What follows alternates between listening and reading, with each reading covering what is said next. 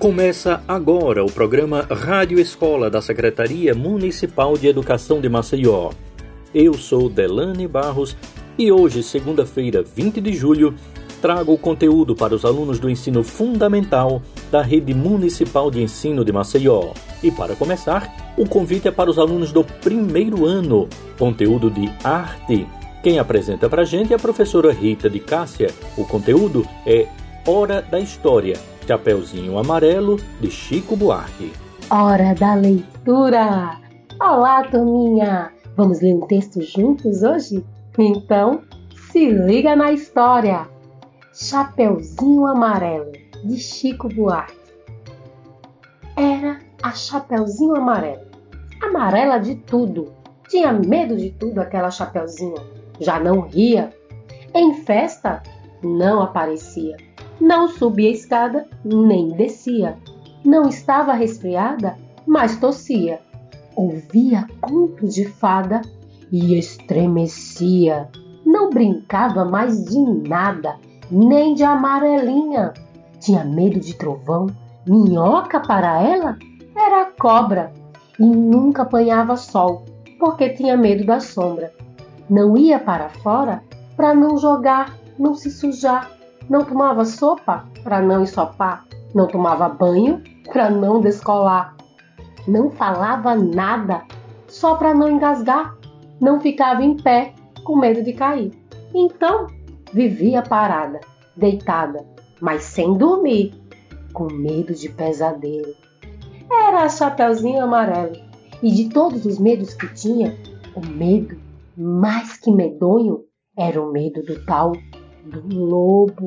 Um lobo que nunca se via, que morava lá para longe, do outro lado da montanha, num buraco da Alemanha, cheio de teia de aranha, numa terra tão estranha que vai ver que o tal do lobo nem existia. Mesmo assim, a Chapeuzinho tinha cada vez mais medo, medo do medo, do medo, do medo, de um dia encontrar um lobo, um lobo que não existia e Chapeuzinho Amarelo, de tanto pensar no lobo, de tanto sonhar com o lobo, de tanto esperar o lobo, um dia? Topou com quem? Com ele, que era assim: carão de lobo, olhão de lobo, jeitão de lobo. E principalmente um bocão. Tão grande que era capaz de comer duas vovós, um caçador, um rei, uma princesa e sete panelas de arroz e um chapéu de sobremesa. Mas o engraçado é que assim que encontrou o lobo, a Chapeuzinho Amarelo foi perdendo aquele medo. O medo do medo do medo que tinha do lobo. Foi ficando só um pouquinho de medo daquele lobo. Depois acabou o medo e ela ficou só com o lobo. O lobo ficou tão chateado tão envergonhado de ver aquela menina olhando para a cara dele. Só que sem medo dele, ai, que ficou triste, murcho e branco azedo. Que um lobo, tirado o medo, é o arremedo de lobo. É feito um lobo sem pelo, um lobo pelado. O lobo fica chateado. Ele gritou: Eu sou um lobo! Mas a Chapeuzinho nada. E ele gritou de novo: Eu sou um lobo! E a Chapeuzinho deu risada. Ai, e ele berrou, berrou cada vez mais alto: Eu sou um lobo! Chapeuzinho, hum, já meio enjoada, com vontade de brincar de outra coisa, nem ligou. Ele então gritou bem forte aquele seu nome de novo, umas 25 vezes, que era pro medo da menina ir voltando. Lá, lá, só que ele começou a gaguejar. Lá, lá, bo, lá, lá, bo, lá, lá, bo. Aí a Chapeuzinho encheu e disse: Para! Para sim! Agora já, do jeito que você tá. E o lobo, parado assim, do jeito que estava, já não era mais um lobo, era um bolo. Um bolo de lobo fofo, tremendo. Tremendo ele estava, gente, que nem pudim com medo de Chapeuzinho. E aí, todos os medos da Chapeuzinho se tornaram uma linda brincadeira. O raio virou raia, a bruxa ficou chabru. E aí foi pão bicho, galumbara, jacoró. Todos esses monstros acabaram virando amigos. E aí, pessoal, legal essa história, né? Chico Buarque é incrível. Vamos fazer um desenho bem incrível para essa história? Bom trabalho! A professora Rita de Cássia continua com a gente. Ela apresenta a história Os Três Porquinhos, baseado no conto de Joseph Jacobs, para os alunos do segundo ano da Rede Municipal de Ensino de Maceió. Hora da história! Os Três Porquinhos. Era uma vez três porquinhos que viviam na floresta com sua mãe. Um dia, já estavam muito crescidos e decidiram ir viver cada um em sua casa. A mamãe concordou, mas avisou: tenham muito cuidado, pois na floresta também vive o lobo mau e eu não vou estar para proteger vocês. Sim, mamãe! responderam os três ao mesmo tempo. Os porquinhos procuravam um bom lugar para construir as suas casas, e assim que o encontraram, cada um começou a fazer a sua própria casa. O porquinho mais novo, que só pensava em brincar, fez a sua casa rápida, usando palha. O porquinho do meio, ansioso para brincar com o mais novo, juntou algumas madeiras e, depressa, construiu uma casa de madeira. O porquinho mais velho, que era mais ajuizado, lembrou do que sua mãe disse. vou construir a minha casa de tijolos. Assim terei uma casa muito resistente para me proteger do lobo mau. É claro que foi o que demorou mais tempo a construir sua casa. No fim, estava cansado e muito orgulhoso dela. E só aí ele se juntou aos seus irmãos para brincar. Um dia, andavam os três porquinhos a saltar, muito divertidos, quando apareceu um lobo mau. Olá, vejo três deliciosos porquinhos à minha frente. Ao verem o lobo, fugiram, cada um para sua casa. O lobo, que estava cheio de fome, chegou ao pé da casa do porquinho mais novo e disse: Hum, cheira, minha porquinho. Sai daí que eu vou te comer. Se não saíres, direi que vou soprar, soprar, até deixar sua casa no chão. O porquinho ficou em silêncio. Ah, não queria ser jantar de um. Então ele não contou história e soprou com tanta força, mas tanta força, que a casa de palha foi toda para o chão. O porquinho assustado correu para a casa do irmão do meio, que tinha casa de madeira. Quando o lobo já chegou, gritou novamente: Oh, que o cheiro está mais forte! Dois porquinhos para minha barriguinha.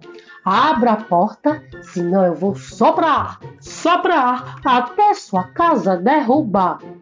Silêncio continuou. Então o lobo,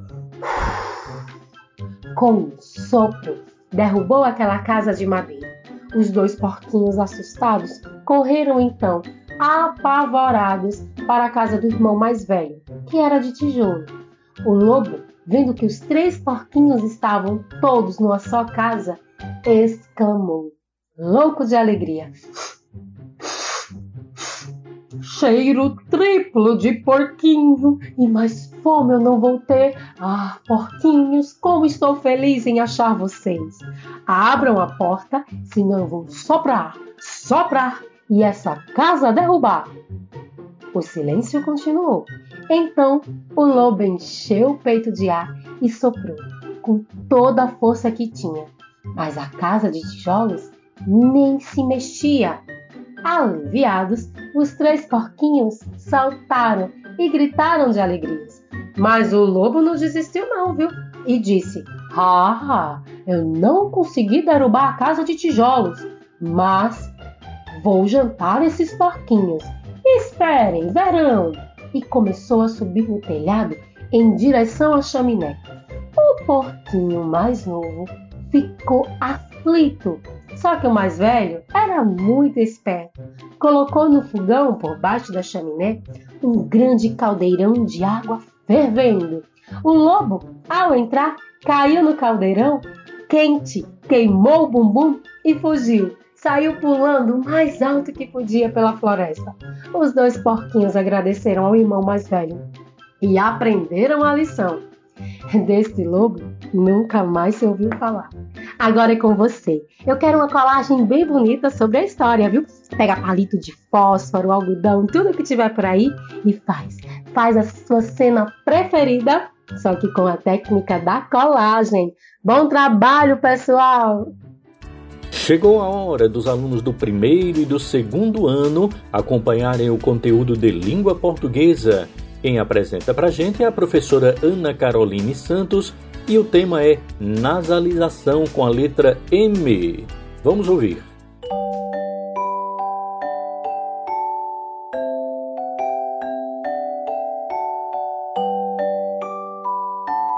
Olá, meus amores! Aqui quem fala é a professora Carol.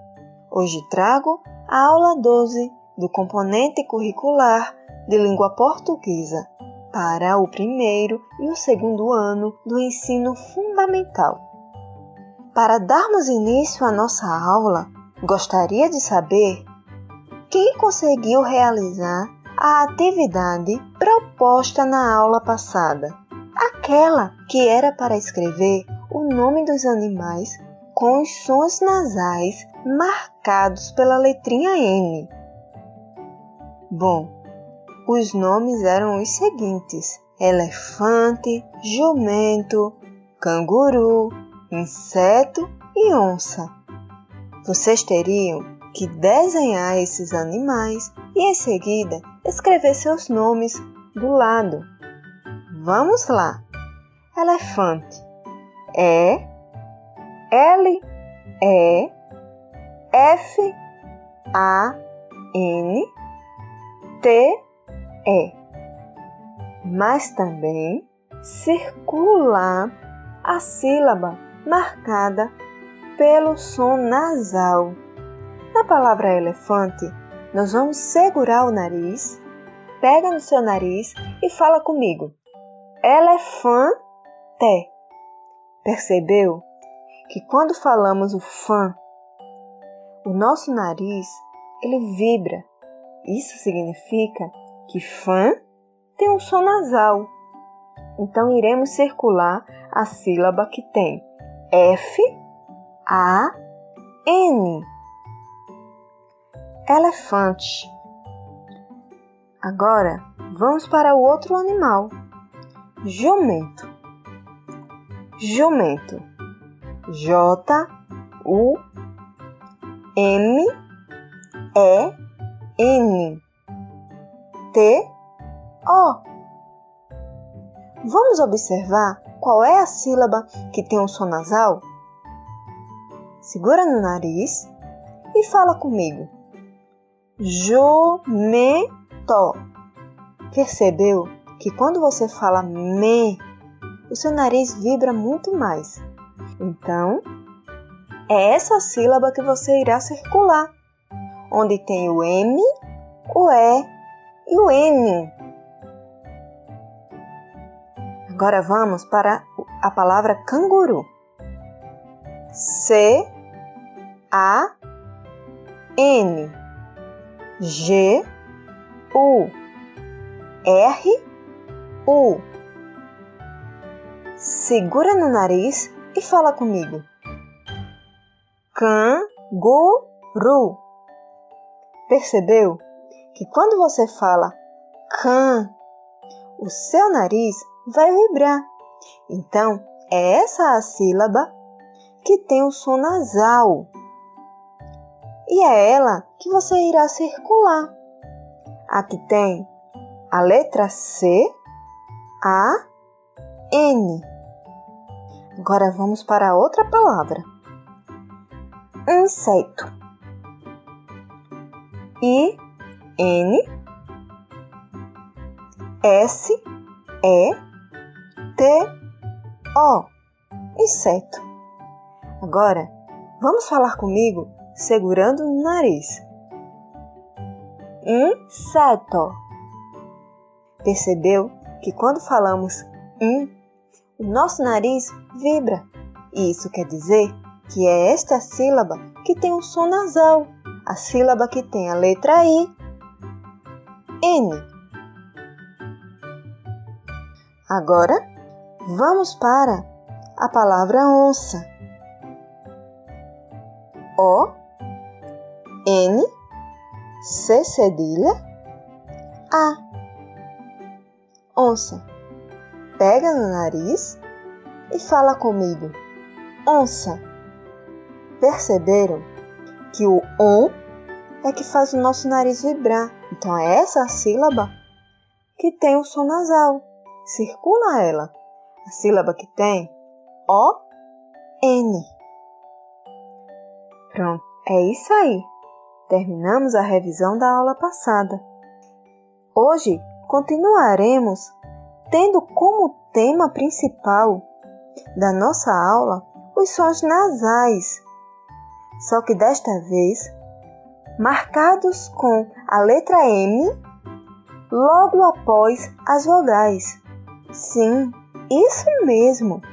Além do tio e do N, a letra M também marca a nasalização de uma sílaba. Vamos ver como? As sílabas com os sons nasais marcadas pela letra M após a vogal pode ser encontrada no início da palavra, sendo ela a primeira sílaba, como é o caso da palavra umbigo. Umbigo. O M B, I, G, O, umbigo. Perceba que a primeira sílaba, o M, é uma sílaba nasal marcada pela letrinha M após a vogal U, umbigo, ou no meio, que é como podemos identificar na palavra cachimbo. Cachimbo. C A C H I M-B-O, cachimbo. Ou no final, como podemos identificar na palavra jardim. J-A-R-D-I-M, jardim. Algo muito importante que vocês precisam saber quando vai escrever uma palavra com a letra M é que a letra M ela é uma letrinha que quando pronunciamos, nós encostamos um lábio no outro e pressionamos os lábios. Vamos testar? Fala bem devagar. M. M. Percebeu como você teve que apertar os seus lábios para que saísse o som? Isso acontece também com a letra B de bola e com a letra P de pato. Elas três são as únicas letras que precisam encostar os lábios um no outro para poder sair o som. Todas as outras letras do alfabeto não precisa falar encostando um lábio no outro de forma mais forte. Mas essas três precisa. É por isso que a letra M ela sempre estará próxima da letra B e da letra P. Então, quando tiver uma sílaba com a letra M, depois desta sílaba, sempre irá ter ou a letra B ou a letra P. Esta é uma regrinha muito importante que você tem que ficar bastante ligadinho para poder aprender. E hoje teremos como atividade para o primeiro ano e o segundo ano do ensino fundamental. Faremos uma lista de alimentos que podem ser escritos com a letra M marcando a nasalidade da sílaba. Vamos iniciar a nossa lista com a palavra bombom. Em seguida, a palavra empada. Em seguida, a palavra pudim. E finalizaremos com a palavra atum. Então, meus amores, vocês irão fazer essa lista. É, lembrando que uma lista deve sempre ter as palavrinhas uma abaixo da outra para ficar mais organizado. Outra atividade que vocês irão fazer na casa de vocês é a seguinte: vocês irão até o espelho e falarão as letrinhas do alfabeto bem devagar e irão observar quando for falar a letrinha M, a letrinha B e a letrinha P. Qual é o movimento que a boca de vocês faz para falar essas três letrinhas? E então vocês irão lembrar que a letrinha M só fica perto das vogais ou do P e do B. Por hoje é só. Um grande beijo e um forte abraço. Tchau, tchau! Conteúdo agora para os alunos do terceiro ano da Rede Municipal de Ensino de Maceió. A professora Lindiane Eliomarri apresenta o conteúdo de arte Danças Brasileiras no Mundo da Música com o Palavra Cantada. E logo depois, a professora Edneide de Oliveira apresenta o conteúdo de língua portuguesa História Rita Não Grita, de Flávia Muniz. Olá, galerinha! Tudo bem com vocês? Hoje vamos conhecer alguns instrumentos com palavra cantada, que é uma dupla musical infantil formada por Paulo Tati e Sandra Pérez. Os shows do Palavra Cantada têm a música como elemento central. Eles usam sempre os instrumentos e a movimentação de palco como principal elemento cênico. Eles já lançaram muitas músicas como Canções de Ninar, Pé com Pé, Canções Curiosas e muitas outras, todas bem alegres e empolgantes para que a criançada possa aprender junto. Então, vamos conhecer com eles alguns instrumentos musicais. Um trompete. Um saxofone um trombone, uma flauta e uma caixa. Um, dois, um, dois, três.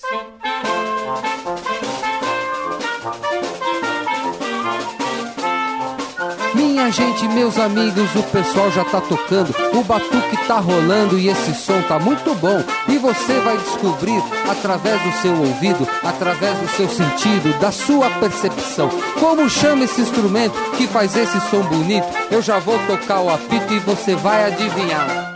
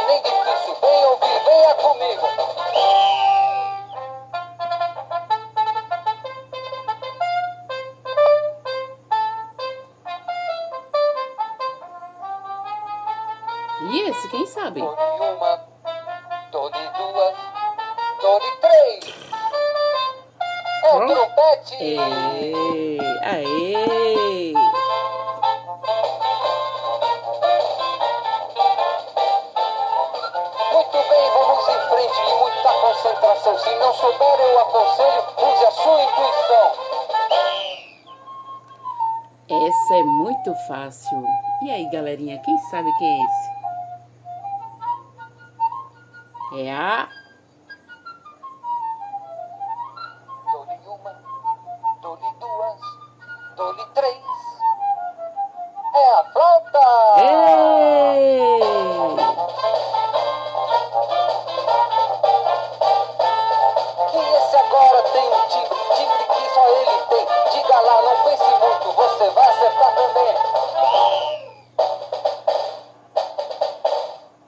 Sabe onde eu escuto? Em banda fanfarra. Dou-lhe uma, dou-lhe duas, dou-lhe três. É a caixa! Aê! Quem acertou que é a caixa? Muito bem, galerinha! Gostaram? Então, que tal escolher algumas músicas aí em casa e descobrir quais instrumentos fazem parte da composição musical? Vamos lá? Boa diversão e muita concentração, hein? Até a próxima, galerinha! Beijos e fiquem com Deus! Beijos!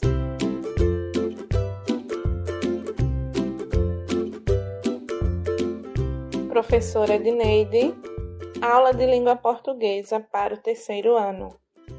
Boa tarde, terceiro ano. Hoje a tia Neide trouxe uma história muito legal e interessante para vocês.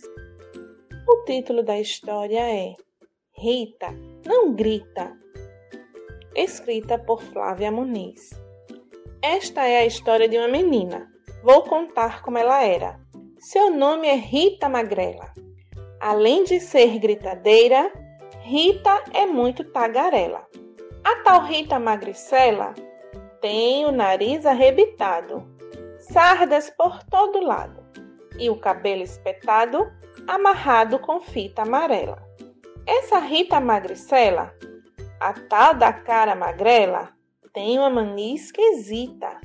Vive fazendo birra. A confusão logo começa já no café com pão. Se Rita quer mais geleia e a mãe lhe diz que não, pronto, já abre aquele bocão. Depois de feita a merenda, a chateação continua, pois Rita escolhe a roupa que usa ao brincar na rua. O short amarelo está rasgado, o vermelho amarrotado, no tênis falta um cordão.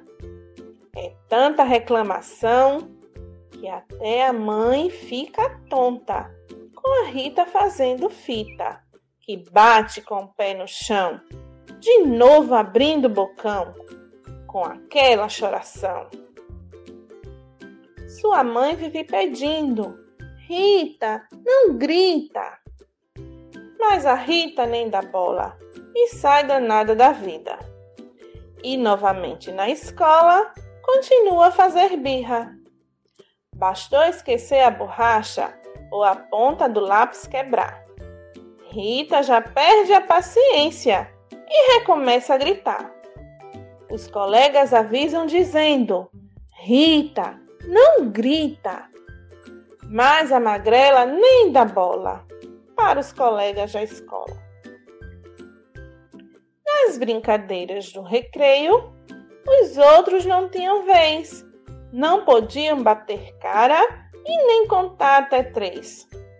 Rita queria tudo primeiro, queria ser a melhor. E para quem desconfiasse ou até dissesse não, lá vinha mais berração. Os amigos já não aguentavam tanta arruaça da Rita e resolveram dar um fim naquela mania esquisita. Um plano combinaram então para a próxima vez que houvesse gritação. Logo no dia seguinte, a turma brincava de amarelinha. Quando a pedrinha, sem querer, na vez da Rita, caiu para fora da linha. Daí, a Rita vermelhou, arregalou o olhão, encheu as bochechas de ar e já ia estourar quando a turma se mandou, sumiu, desapareceu. E a Rita Magricela ficou com o berro abafado, ficou com um grito engasgado. Não tinha com quem gritar, não podia espernear.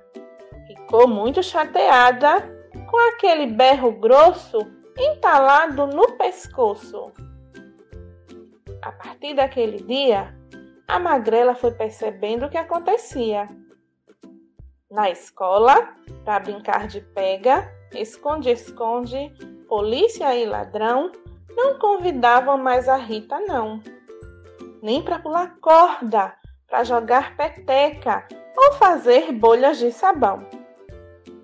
Ela podia espernear, berrar, abrir o bocão que ninguém prestava atenção. E a Rita, sozinha, sem jeito, com aquela falta de graça enroscada dentro do peito, foi ficando triste, doente, emburrada, sem querer conversa, comida e nem nada. Foi daí que a vovó chegou, trazendo o lindo presente, um jogo de caixa e bola. E a Rita pulou de contente. Oba! Agora os meus amigos vão querer brincar comigo. E então, o novo brinquedo saiu correndo a mostrar. Logo juntou criança com vontade de brincar. A brincadeira de bola maluca era gozada, era de assustar. Cada um espetava o palito na caixa onde estava o balão escondido e ele não podia estourar. Primeiro foi o João, que escapou de raspão. Depois foi a Beatriz, que escapuliu por um triz.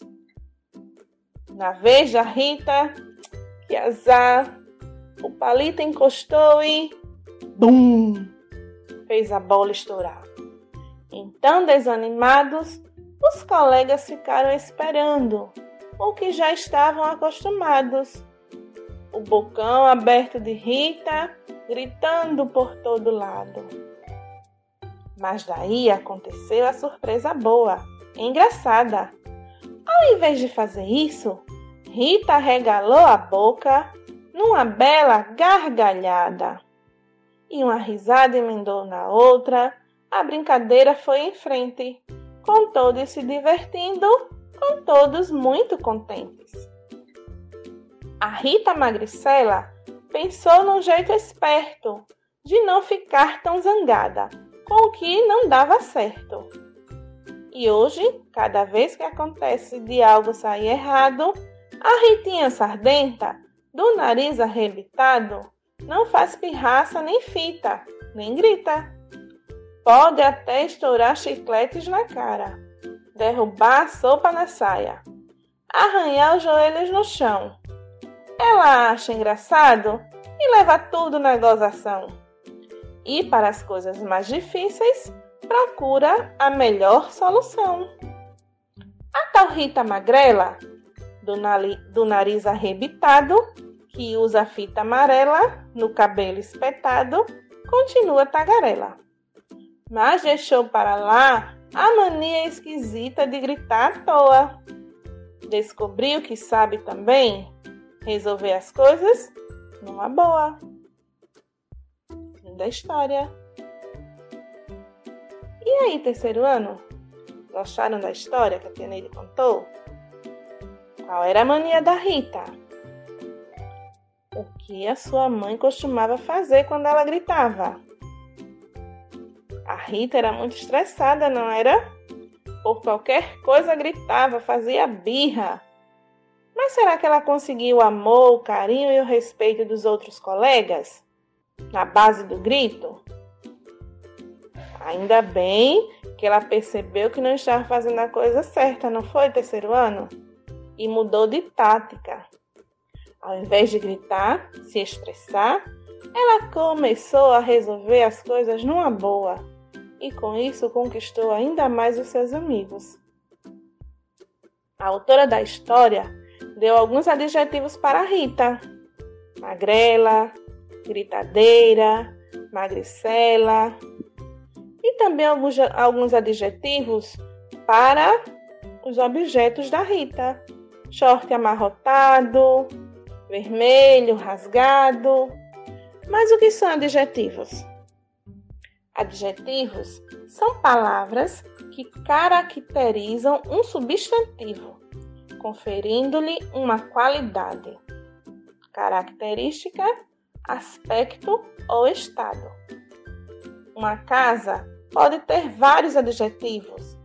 Ela pode ser bonita, grande, pequena, espaçosa, arrumada. Esses adjetivos caracterizam uma casa. Assim como magrela, tagarela, gritadeira caracterizavam a Rita da história, ok?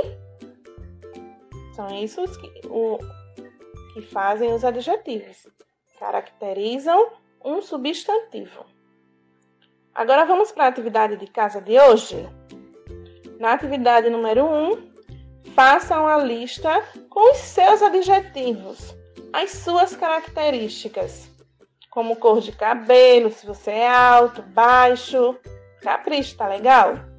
Na atividade número 2, pesquise o que significa a palavra mania e escreva no seu caderno. Logo que voltarem às aulas, levem essa atividade para a escola e mostrem para o seu professor. Certo? Por hoje é só. Alunos do quarto ano, o convite agora é para vocês, tá?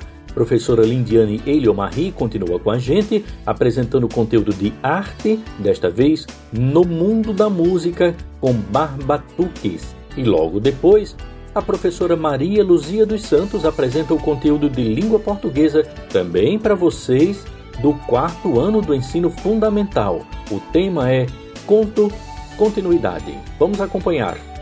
Olá, galerinha! Tudo bem com vocês? Hoje vamos tirar o som do nosso corpo. É, vocês sabiam que nosso corpo emite sons que podem compor uma música? Pois é, hoje vamos trabalhar um pouco junto com o Barbatuques. Esse grupo foi criado pelo músico paulistano Fernando Barba.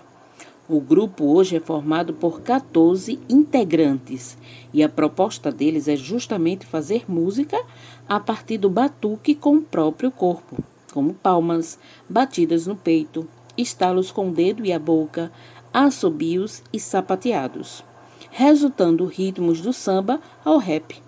Além disso, mostra o resultado da coletividade e da brasilidade do tema. Então, Vamos ingressar nesta jornada musical e vocês vão aprender junto com Barbatuques o jogo do tumpá. Levanta da cadeira e segue junto comigo. tumpá. E aí, vamos aprender o jogo da canção? Sim. Três, quatro. Pé no chão, mão no coração. Bate palma, está o dedo, o jogo da canção mão na perna, pé de cada lado. Bate palma, estala o dedo, tudo ao mesmo tempo. Agora corre pro refrão. Ok? Entendeu? A gente agora? Então, vamos lá, vamos. Vai. Três, quatro. Pé no chão, mão no coração. Bate palma, estala o dedo, tempo, o jogo da canção. Mão na perna, pé de cada lado. Bate palma, estala o dedo, tudo ao mesmo tempo. Agora corre pro refrão. E aí, vamos juntos? Pé no chão, mão no coração. Bate palma, estala o dedo, brinca o jogo da canção. Mão na perna, não pé de cada lado. Bate o pau, estala o dedo, tudo ao mesmo tempo. Agora corre pro refrão. Pé no chão, mão no coração. Bate o pau, estala o dedo, brinca o jogo da canção. Mão na perna, não pé de cada lado. Bate o pau, estala o dedo,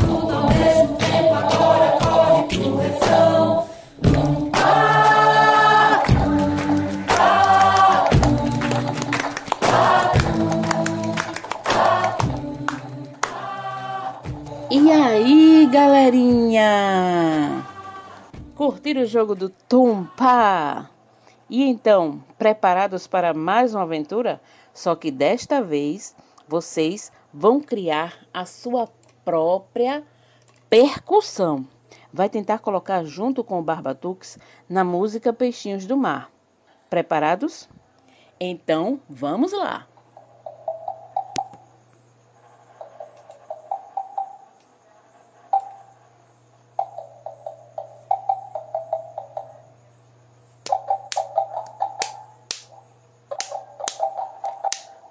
Faz a sua percussão.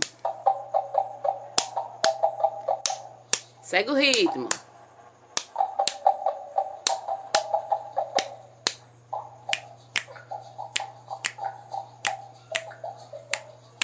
Vai junto.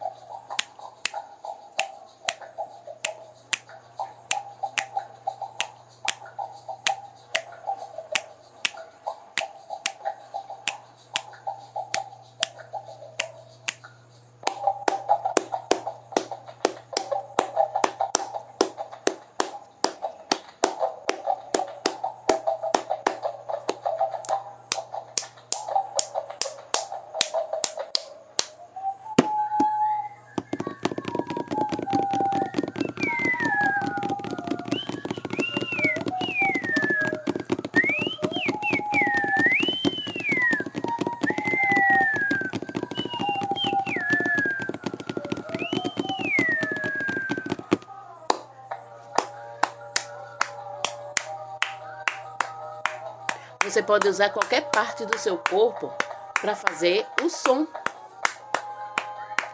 E segue o ritmo.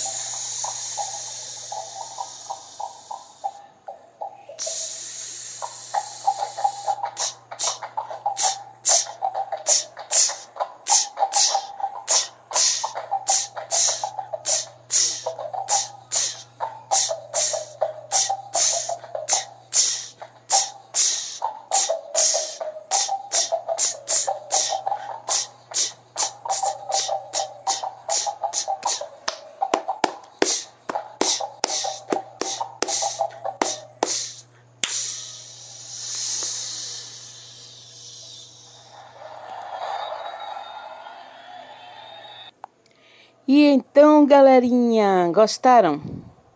Agora vocês vão pegar uma música bem legal que seja instrumental e colocar percussão com o som do seu corpo. Se divirtam bastante, chame toda a sua família para se divertir muito, mas lembrem-se, tem que ter concentração para que a sua percussão fique dentro da métrica musical, ou seja, ela precisa estar no mesmo ritmo. Combinado? Então, até o próximo encontro. Beijos e fiquem com Deus!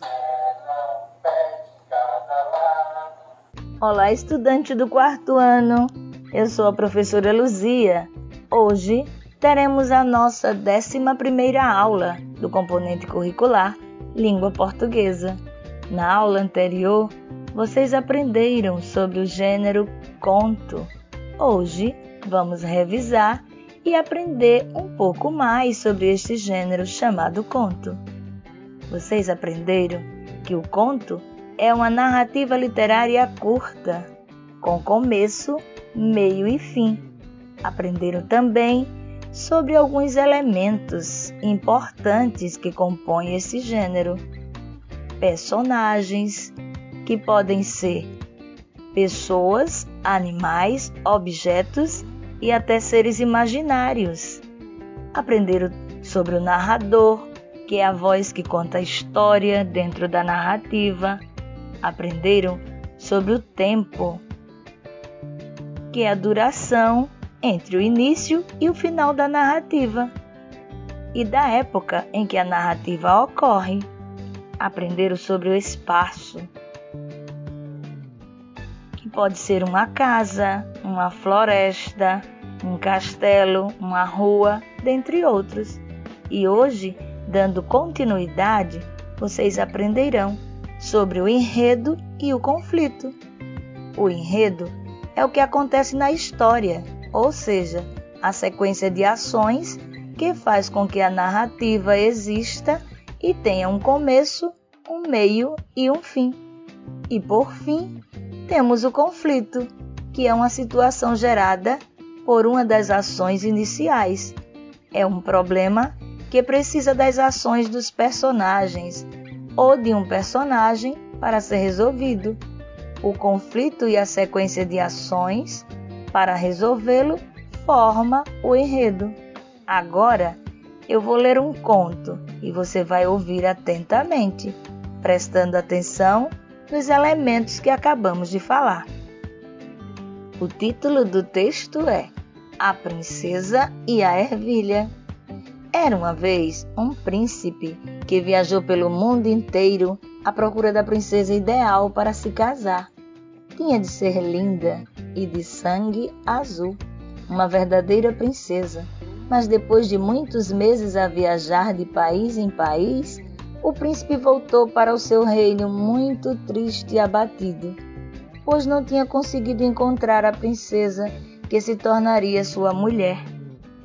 Numa noite fria e escura de inverno, quando o príncipe já pensava ser impossível casar com uma princesa, houve uma terrível tempestade. No meio da tempestade, alguém bateu à porta do castelo. O velho rei, intrigado, foi abrir a porta. Qual não foi a sua surpresa ao ver uma bela menina completamente molhada da cabeça aos pés? A menina perguntou: Poderia passar a noite aqui no seu castelo, senhor? Fui surpreendida pela tempestade enquanto viajava, já de volta para o meu reino. Estou com fome e frio, eu não tenho onde ficar. O rei desconfiado perguntou: És uma princesa? A princesa respondeu timidamente: Sim, senhor. Então entre, pois seria imperdoável da minha parte deixar-te lá fora numa noite como esta. Respondeu o rei, não muito convencido de se tratar mesmo de uma princesa. Enquanto a princesa se secava e mudava de roupa, o rei informou a rainha daquela visita inesperada. A rainha pôs-se a pensar e, com um sorriso matreiro, disse: Vamos já descobrir se se trata de uma verdadeira princesa ou não. A rainha subiu ao quarto de hóspedes, onde ia ficar a princesa, e sem ninguém ver, tirou a roupa de cama e colocou por baixo do colchão uma ervilha. Em seguida, colocou por cima da cama mais 20 colchões e finalmente a roupa de cama. Então, desceu a escadaria e dirigiu-se à princesa, apresentando-se e dizendo amavelmente: Já pode subir e descansar. Amanhã falaremos com mais calma sobre a menina e o seu reino. A princesa subiu e deitou-se naquela cama estranha que mais parecia uma montanha. Na manhã seguinte, a princesa desceu para tomar o pequeno almoço. O rei e a rainha já estavam sentados à mesa. A princesa saudou os reis e sentou-se. Então a rainha perguntou: Como passou a noite, princesa? A princesa respondeu: Oh, a verdade é que eu não consegui dormir nada naquela cama tão incômoda. Senti qualquer coisa no colchão que me incomodou toda a noite e deixou meu corpo todo dolorido. O rei levantou-se e, muito ofendido, exclamou: Impossível! Nunca ninguém, nenhum convidado, se queixou dos nossos excelentes colchões de penas. Mas a rainha interrompe-o e disse com um sorriso: Pode sim. E explicou ao rei o que tinha feito para ver se realmente se tratava de uma princesa ou alguém a querer enganá-los. A rainha levantou-se e disse a todos: Só uma verdadeira princesa com uma pele tão sensível e delicada é capaz de sentir o incômodo de uma ervilha através de vinte colchões. O rei e a rainha apresentaram a princesa ao seu filho, o príncipe, e ele mal a viu, ficou logo perdido de amores. Ao fim de alguns dias, o príncipe casou com a princesa, com a certeza de ter encontrado finalmente uma princesa verdadeira que há tanto tempo procurava. A partir daquele dia, a ervilha passou a fazer parte das joias da coroa, para que todos se lembrassem da história da princesa e a ervilha. Agora, vamos à atividade de hoje. Você vai responder a três perguntas sobre três elementos do conto. No início da história, o príncipe tinha um problema. Que problema era esse? E como foi resolvido? Onde se passou a história, a princesa e a ervilha? Aqui encerra a nossa aula. Espero que vocês tenham gostado do conto A Princesa e a Ervilha. Tchau, pessoal! Um grande abraço da professora Luzia e até a próxima aula! Chegou a hora do pessoal do quinto ano participar agora do conteúdo da Rádio Escola da CEMED. A professora Araci Félix da Silva está chegando agora com conteúdo de arte. O tema é Papelito, uma história de amor com o meio ambiente. E logo depois chega o professor Antônio Carlos para o conteúdo de língua portuguesa e o tema é Artigos para os alunos do quinto ano, todos atentos.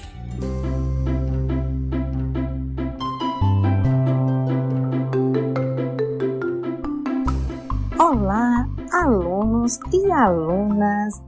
Aqui é a professora Araci Félix, da disciplina de arte. Essa é a nossa quinta aula para o quinto ano do ensino fundamental. A aula de hoje é sobre uma história de amor com o meio ambiente, Papelito, de Ivani Magalhães. Em uma papelaria que ficava localizada em um bairro próximo ao centro da cidade, estava um papel de carta, à espera que alguém lhe tornasse útil era o papelito, que além de perfumado e decorado com delicadas flores, tinha um lindo colorido. Parecia até um arco-íris. Certo dia, entrou na loja um bonito rapaz, pele rosadas e os olhos vibrantes. E ele havia tomado uma decisão importante. Estava procurando papel de carta especial. Pegou o papelito, dobrou e saiu da loja. O rapaz olhou para a praça em frente e procurou um banco afastado. Ele queria realizar uma tarefa importante, ao som dos pássaros. Após se acomodar, ele ficou olhando para papelito, pensando, porque ele queria encontrar palavras para expressar seus sentimentos. E finalmente ele começou a escrever. E Papelito ouviu o som do coração do rapaz pulsar acelerado. Tum-tum, tum-tum, tum-tum, tum-tum. E Papelito ficou tão feliz. Era tudo o que ele queria desde pequeno. O rapaz terminou de escrever, se levantou, saiu a passos rápidos, quando de repente ele parou. Papelito ficou assustado. O que será que está acontecendo? O rapaz amassou Papelito e arremessou no chão. Pois é, Papelito foi jogado no lixo e um vento forte soprou. Jogou Papelito bem próximo a uma lata de refrigerantes. A Leca, resmungou. Ei, ei, você não olha para onde anda? Sai por aí empurrando todo mundo? Oxe! Papelito ficou envergonhado e disse: Ah, ah, ah, desculpa, desculpa. É que eu não estou acostumado a sair por aí nas ruas. Leca percebeu que alguma coisa estranha estava acontecendo. Como assim? Não está acostumado a sair nas ruas? Mas Leca não deu muita importância porque estava acostumada também a receber trombadas e chute de meninos. E quando ela ia perguntar ao novo amigo que estava triste porque estava triste e o que estava acontecendo, quando de repente vinha na frente dos dois um carro em alta velocidade. E ele vinha em direção dos dois. E eles iam ser esmagados. Foi quando de repente eles viram ser arremessado da janela do carro uma pequena garrafa. E ela saiu rolando, e ela saiu rolando, e foi parar no meio-fio, perto deles, de Leca e Papelito. E ela falou: Vocês viram? Eu fui arremessado pela janela do carro. Sim, eles viram. Leca ficou furiosa e disse: Os humanos ficam jogando tudo por aí e depois ficam reclamando quando enchem os bueiros de lixo, inundam as ruas hum, e depois acham ruim. Papelito ficou surpreso. Como assim? O que é isso? Nós somos lixo? Não temos mais utilidade? Sim, era um lixo. E Leca explicou que se os humanos cuidassem, esses materiais poderiam ser reciclados. Mas Papelito não sabia o que era reciclagem. E Lino tentou explicar que reciclar era reaproveitar. E Lino contou uma história. Eu tenho uma prima Pet. A Pet, junto com as outras Pet, se transformou em um lindo puff e agora ela mora numa creche junto com outras crianças e brinca e se diverte. Ah, como ela é feliz!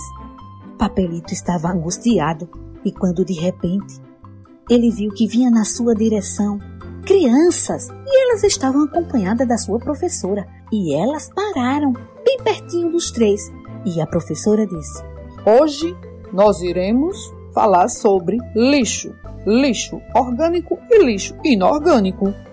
O lixo inorgânico é composto por vidros, metais, papel e plástico. E teve até um aluno esperto que disse: Professora, professora, eu sei onde coloca os lixos inorgânicos. Eu sei como são colocados nas latas. Veja, os vidros na lata verde, papel na lata azul, vermelho a lata vermelha se coloca os plásticos, os metais na amarela. E a professora estava muito feliz, porque os alunos estavam se divertindo e aprendendo. E agora era hora da coleta. Então, Papelinho, Lino e Leca se despediram, porque eles agora sabiam qual seria o destino. Foi daí que um dos alunos achou Papelito, abriu sentiu o perfume, achou papelito bonito. Quando abriu, leu o nome da sua professora. E ele disse: Professora, professora, olha o que eu achei, tem o seu nome. A professora abriu, viu que realmente tinha o nome dela e falou: Realmente, essa carta é para mim. Deu aquele sorriso, dobrou o papelito e guardou no seu avental. E a professora concluiu: Hoje descobrimos que a reciclagem pode ser muito mais que uma história de amor, uma bela atitude para salvar o nosso planeta, que reciclar é muito importante. E a professora levou o papelito no seu coração e na sua memória. E Papelito foi embora com a professora. Ele estava curioso para saber como seria o final daquela história. Ou será? Seria apenas o começo. E aí, alunas e alunos, gostaram da história? Eu gostei, por isso que eu trouxe para vocês. Pois é, Papelito, um papel de carta que se transformou numa linda história de amor. Vamos à atividade de hoje? O aluno e a aluna, após refletir sobre a história de Papelito, vai transformar esta reflexão em ação. Vai criar um anúncio com uma frase ou um texto resumido. Nele, vai colocar a importância da reciclagem para o meio ambiente. Eu vou dar um exemplo da minha frase. Proteger o meio ambiente é responsabilidade de todos. Agora crie a sua frase, o seu anúncio. Utilize gravuras, pinturas, desenho. Use a sua criatividade para chamar a atenção de quem lê o seu anúncio. Planeje, organize e execute no papel sua ideia. Continue estudando, fazendo suas atividades, porque aprendendo tá valendo. Beijos virtuais carinhosos da professora Araci Félix.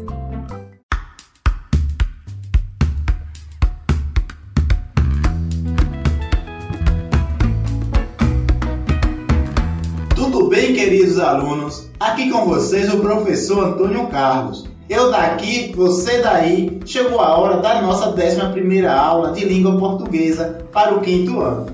Neste encontro, vamos iniciar fazendo uma revisão do conteúdo iniciado pela professora Lilvane. Na aula anterior, ela falou sobre os adjetivos. Vocês lembram o que é um adjetivo? Adjetivo é a palavra que indica a característica, a qualidade, o estado ou a aparência das coisas do mundo. Os adjetivos contribuem para a organização e descrição do mundo em que vivemos. Como, por exemplo, para sítio, eu posso descrever dizendo que a propriedade é encantadora, que as águas do rio são cristalinas e refrescantes e que à tarde a sombra tranquila na varanda. Na aula de hoje nós vamos falar sobre os artigos. Mas que são artigos? Antes de explicar, eu irei ler para vocês um trechinho de uma fábula e vocês irão observar a palavra ou a letra que aparece antes dos nomes rato e raposa. Um rato estava andando pela floresta, estava sendo perseguido e viu que era só a raposa. Vocês observaram que antes da palavra rato está escrito um e que antes da palavra raposa está escrito a. E o que são essas palavras? Para que servem? Na fábula está escrito rato. E se fosse rata? Em vez de escrever um rato, o ator teria que ter escrito uma rata. Ah, então a palavra um ou uma indica o gênero do substantivo. Isso mesmo. E se tivéssemos mais de, uma, de um rato como poderia estar escrito? Poderia estar escrito uns ratos, indicando que houve uma mudança no número do substantivo. A mesma coisa aconteceria com o substantivo raposa. Está escrito a raposa, mas poderia ser o raposo ou então as raposas. Vocês sabem como são chamadas as palavras que acompanham os substantivos, indicando o gênero e o número? São chamadas de artigos. Os artigos também têm a finalidade de indicar se o substantivo está sendo usado de maneira definida ou indefinida. Mas o que isso significa? Para vocês compreenderem, eu vou ler um trechinho de outra fábula. Estava um lobo bebendo água no ribeiro, quando avistou um cordeiro que também bebia da mesma água. Nesse trecho está escrito um lobo e um cordeiro, sem especificar qual o lobo e qual o cordeiro. Isso acontece porque a história está começando a ser contada e é a primeira vez que os nomes desses animais aparecem. O leitor não sabe ainda quem são esses personagens, por isso é que está escrito um lobo e não o lobo. Mas vejam o que acontece depois. Quando o narrador volta a falar nesses animais. Mal viu o cordeiro, o lobo foi falar com ele de cara feia, mostrando os dentes. Aqui o narrador especificou quem é o lobo e quem é o cordeiro. Não é qualquer lobo, é o lobo que estava bebendo água no riacho. Também não é qualquer cordeiro, é aquele cordeiro que bebia água no mesmo riacho e foi visto pelo lobo. Por isso o narrador não fala mais um lobo e nem fala um cordeiro, ele fala o lobo e fala também o cordeiro. Então podemos afirmar que os artigos se referem ao substantivo, indicando se ele está sendo utilizado de maneira definida ou indefinida. Vamos explicar mais uma vez. Os artigos podem ser definidos ou indefinidos. Os artigos definidos determinam o substantivo de forma precisa. Eles definem ou individualizam os substantivos. Quais são os artigos definidos? A, o, as, os. Por exemplo, o garoto foi jantar na casa dos pais. Não é qualquer garoto, é aquele garoto específico. Ganhamos a bicicleta que esperávamos. Também não é qualquer bicicleta, é aquela determinada bicicleta. Em todos os exemplos, podemos notar a precisão de tais pessoas ou objetos pelo emprego do artigo definido. Isso porque ele determina de maneira exata o substantivo em questão, o garoto, a bicicleta. Assim, fica claro que o artigo definido indica de modo particular o substantivo já conhecido. E os artigos indefinidos? Os artigos indefinidos determinam o substantivo de forma imprecisa.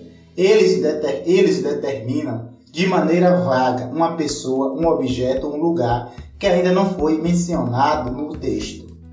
Quais são os artigos indefinidos? Uma, um, umas, uns. Por exemplo, um dia iremos nos encontrar. Uma certa tarde saímos para caminhar.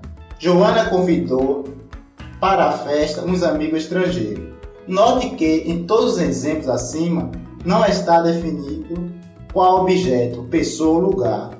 Quando eu digo um dia iremos nos encontrar, não estou definido qual o dia. E para não esquecer, os artigos são palavras que acompanham o substantivo, indicando se ele está no feminino ou no masculino, no singular ou no plural, e se está sendo apresentado de modo definido ou indefinido. Espero que vocês tenham aprendido muito com a aula de hoje. Agora vamos à atividade. Você irá, irá acessar a internet e procurar a fábula O Leão e o Ratinho. Leia e observe se o autor usa os dois tipos de artigos, indefinido e indefinido, para acompanhar o nome de um mesmo personagem. Vou explicar novamente. Você vai procurar na internet a fábula O Leão e o Ratinho. Depois vai observar os artigos que acompanham o nome do leão ou do ratinho. O autor usou um só tipo de artigo ou usou os dois tipos? Explico o porquê. Um forte abraço e até a próxima aula. O professor Emanuel Tenório está chegando com um conteúdo de arte. Para a turma do sexto até o nono ano, o professor fala sobre folclore, lendas, parte 3. Vamos ouvir. Eu sou o professor Tenório e ensino a disciplina de arte. A aula de hoje será de número 3. Essa aula é dirigida aos alunos matriculados nos anos finais do ensino fundamental, sextos, sétimos, oitavos e nonos anos. Folclore 3. O mês do folclore. Agosto. Lendas do folclore. Hoje iremos falar sobre algo muito, muito conhecido: o bicho-papão. Exatamente, iremos estar falando sobre o bicho papão. Mas não precisa ter medo. Ele não vai lhe pegar. Muito bem. O bicho-papão é uma figura fictícia mundialmente conhecida. É uma das maneiras mais tradicionais que os pais ou responsáveis utilizam para colocar medo em uma criança, no sentido de associar esse monstro fictício à contradição ou desobediência da criança em relação à ordem ou conselho do adulto. Desde a época das Cruzadas, a imagem de um ser abominável já era utilizada para gerar medo nas crianças. Os muçulmanos projetavam esta figura do rei Ricardo, coração de leão, afirmando que caso as crianças não se comportassem da forma esperada, seriam levadas escrava pelo Meleque Rick, bicho papão. Porta-te bem, senão Meleque Rick vem buscar-te.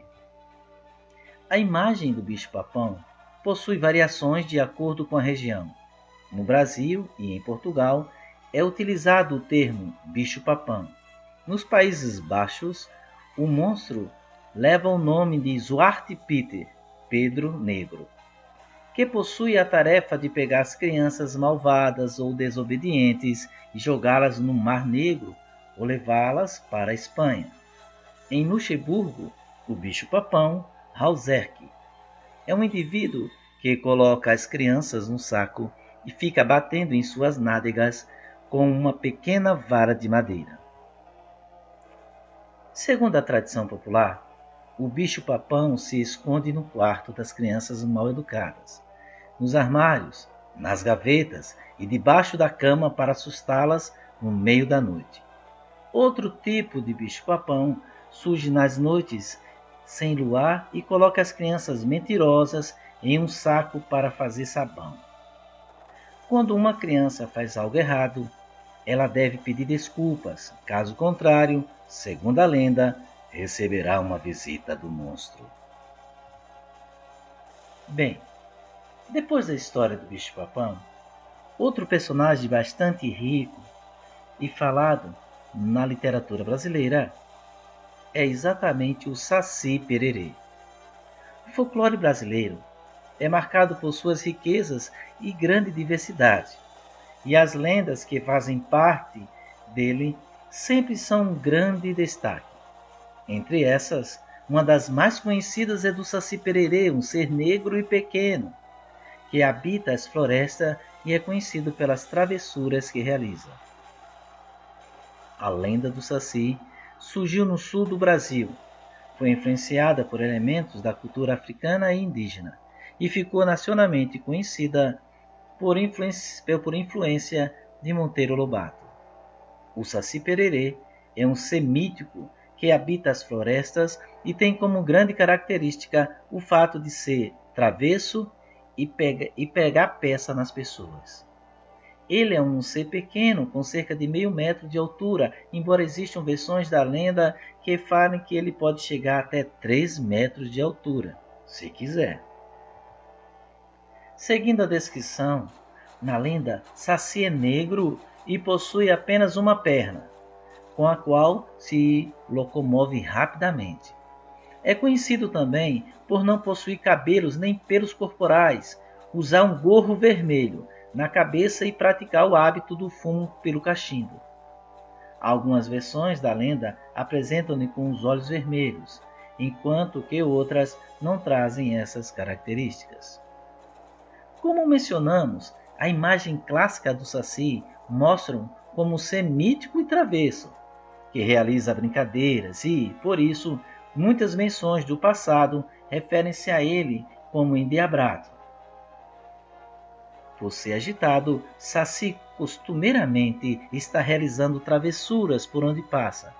Importante mencionar que dentro da lenda não existe apenas um Saci, podendo existir vários realizando suas travessuras ao mesmo tempo. Uma das práticas mais comuns realizada pelo Saci é o ato de incomodar os cavalos, sobretudo durante a noite. Conta-se que o saci costuma sugar o sangue dos cavalos, além de amedrontá-los durante a noite. Então, sempre que os cavalos estiverem agitados à noite, é porque um saci esteve lá. Um sinal de que, de fato, um saci tenha feito suas travessuras com os cavalos são os nós e tranças que podem ser encontrados em suas crinas. Saci também costuma incomodar os viajantes que encontra pela estrada. Ele assovia um som bem estridente que atormenta e os deixa incomodados por não saberem de onde vem o tal som. Além disso, costuma derrubar os chapéus usados pelos viajantes, danificar os freios das carroças, entre outras travessuras. O Saci também invade as casas para fazer suas brincadeiras. Ele pode queimar as comidas que estão sendo feitas, azedá-las e, se já estiverem prontas, além de desaparecer com os objetos, apagar a luz das lamparinas, etc. O redemoinho já foi visto por muitos como uma obra do Saci, para levantar a folhagem e espalhar sujeira. Durante esse fenômeno, a lenta conta, é possível capturar o Saci. Para isso, basta lançar um certo tipo de peneira no meio do redemoinho. Aquele que capturar o Saci deve retirar o gorro de sua cabeça para que ele perca seus poderes sobrenaturais. Último, o último ato é aprisioná-lo em uma garrafa com a cruz desenhada nela. O objetivo dessa é impedir a sua fuga. Conta-se que o Saci vive por volta de 77 anos, sendo que, depois desse período, ele pode transformar-se em um cogumelo venenoso ou naqueles cogumelos que são encontrados em tronco das árvores. Orelha de pau.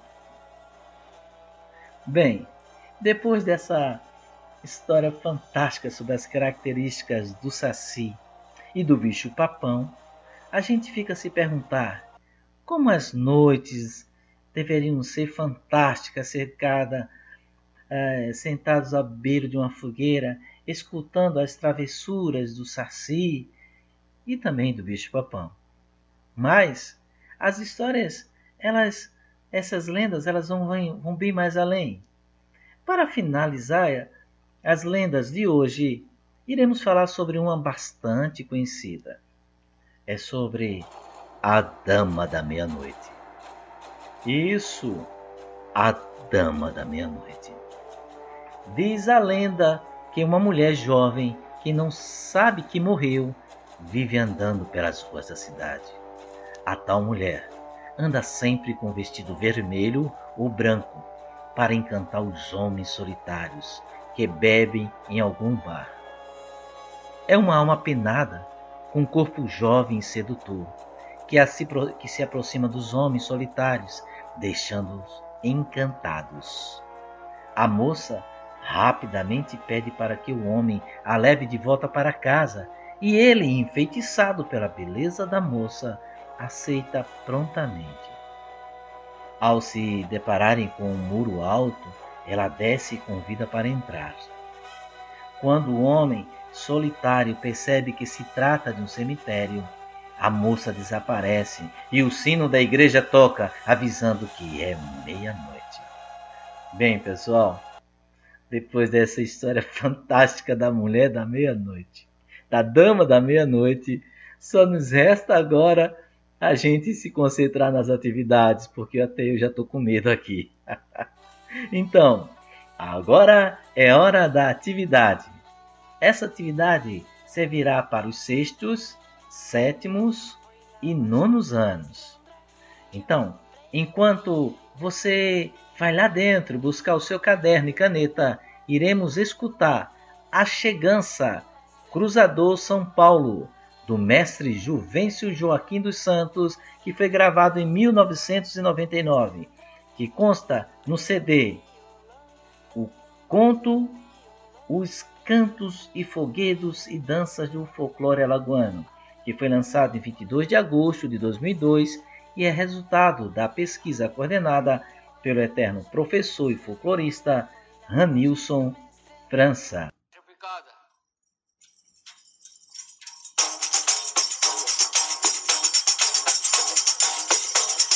Embarque, embarque,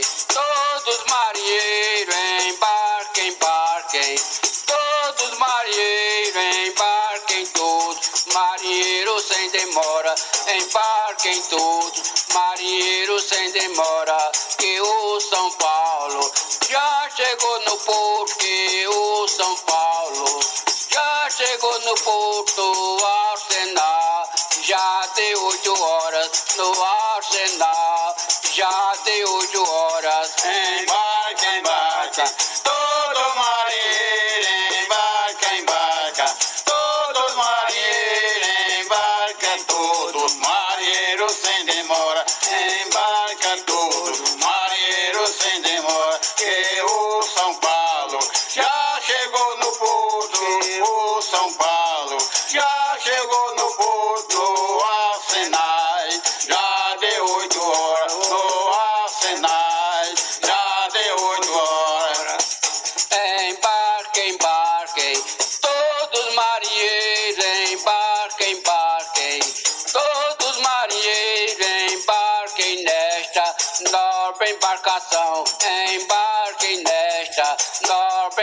embarcação, que a artilharia. Já salvou no porto, que a artilharia.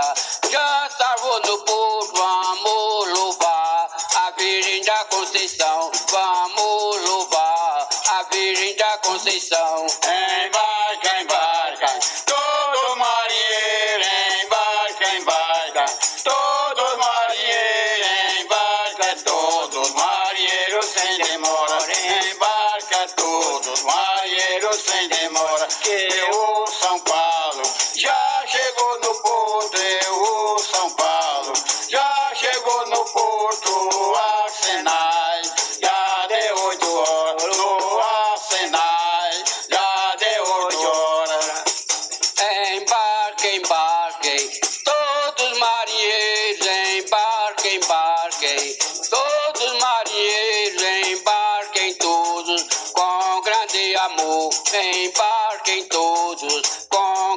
amor, que o São Paulo.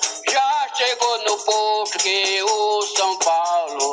Já chegou no porto, vamos louvar. Jesus Cristo Redentor, vamos louvar. Jesus Cristo Redentor.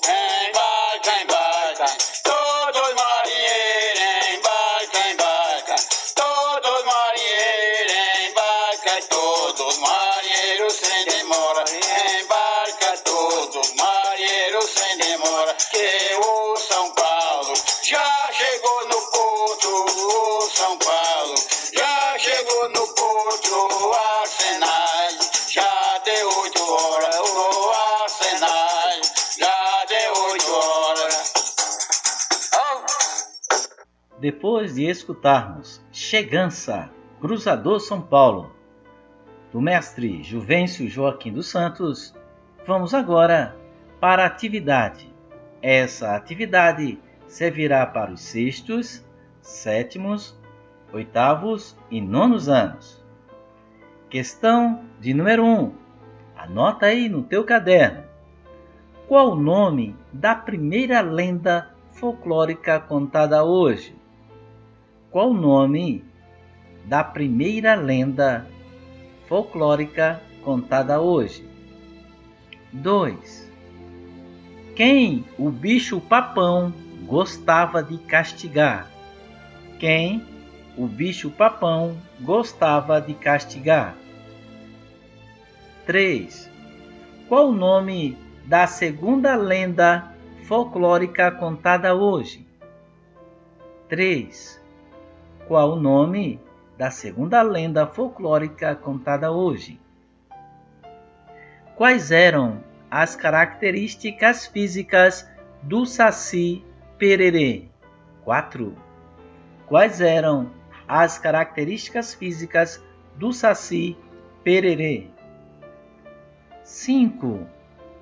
Conte uma das travessuras do Saci Pererê. Conte uma das travessuras do Saci Pererê. 6. Qual o nome da terceira lenda folclórica contada hoje? qual o nome da terceira lenda folclórica contada hoje? 7. Onde a dama da meia-noite morava? Onde a dama da meia-noite morava? Bem, para mim foi um prazer incrível, foi um prazer enorme. Espero que a gente tenha contribuído e que vocês tenham aprendido um pouco sobre o folclore. Que Deus abençoe vocês e até a próxima semana. Pessoal do sexto ano é que continua com a gente agora. Língua portuguesa é o conteúdo que está chegando com o professor Sérgio Rogério. Ele fala sobre sinais de pontuação. Salve, salve, galerinha! Boa tarde! Aqui quem está falando é o professor Sérgio, de língua portuguesa, da escola Luiz Pedro da Silva. Hoje chegamos à nossa 12 radioaula para o sexto ano do ensino fundamental. Não é o máximo? Agora nós vamos conversar um pouquinho mais sobre sinais de pontuação. Isso mesmo, sinais de pontuação. Na verdade, nós vamos continuar essa conversa porque a professora Jacira, ela já fez isso na semana passada, na sexta-feira passada. Então, você que está ouvindo pelo celular, pelo rádio, em casa, no carro, na cama, no sofá, no chão, aumenta aí o volume e vamos curtir mais essa aula de hoje.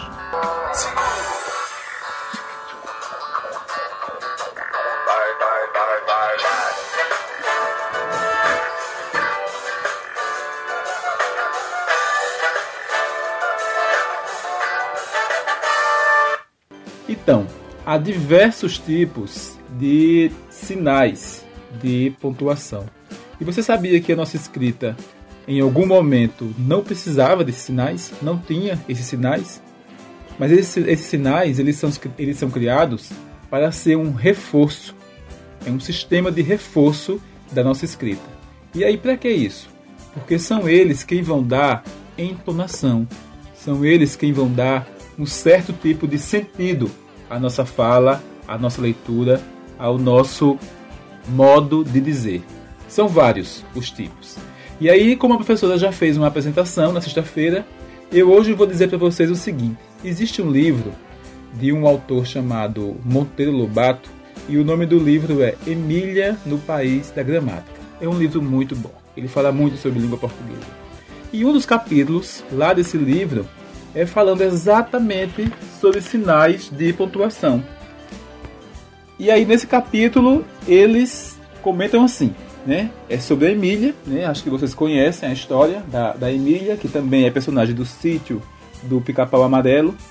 E na história, na metade da história, eles dizem é, o seguinte: No tal bazar, encontraram os sinais de pontuação, arrumados em caixinhas de madeira, com rótulos na tampa. Emília abriu uma e viu só vírgulas dentro Olhem que galanteza! exclamou. Vírgulas, vírgulas e mais vírgulas. Parecem bacilos do cólera mor, que Dona Benta diz serem vírgulazinhas vivas. Emília despejou um monte de vírgulas na palma da mão e mostrou ao rinoceronte. Essas vírgulas servem para separar as orações independentes das subordinadas, explicou ele e para mais uma porção de coisas. Servem para indicar uma pausa na frase. Uma função delas é separar de leve. Emília soprou um punhadinho de vírgulas nas ventas do quindim e abriu outra caixa. Era a do ponto e vírgula. E esses quindim? Esses casaizinhos de vírgula e ponto.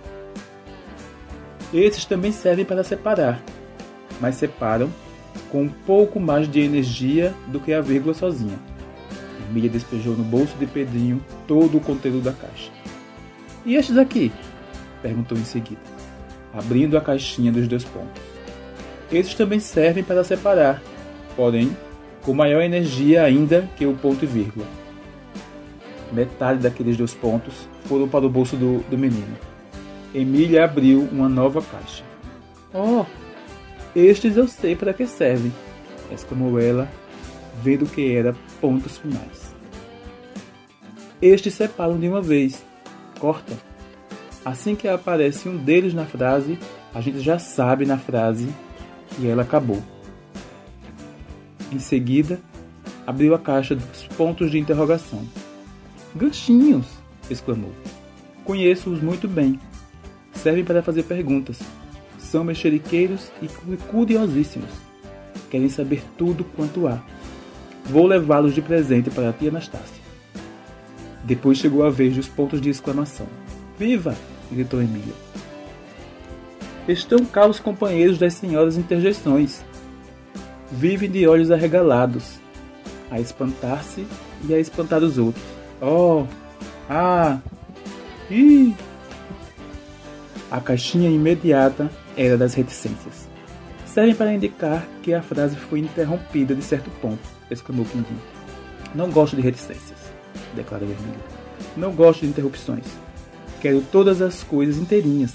Pão, pão, queijo, queijo. Ali, batata. E despejando no assoalho todas aquelas reticências, sapecou em cima.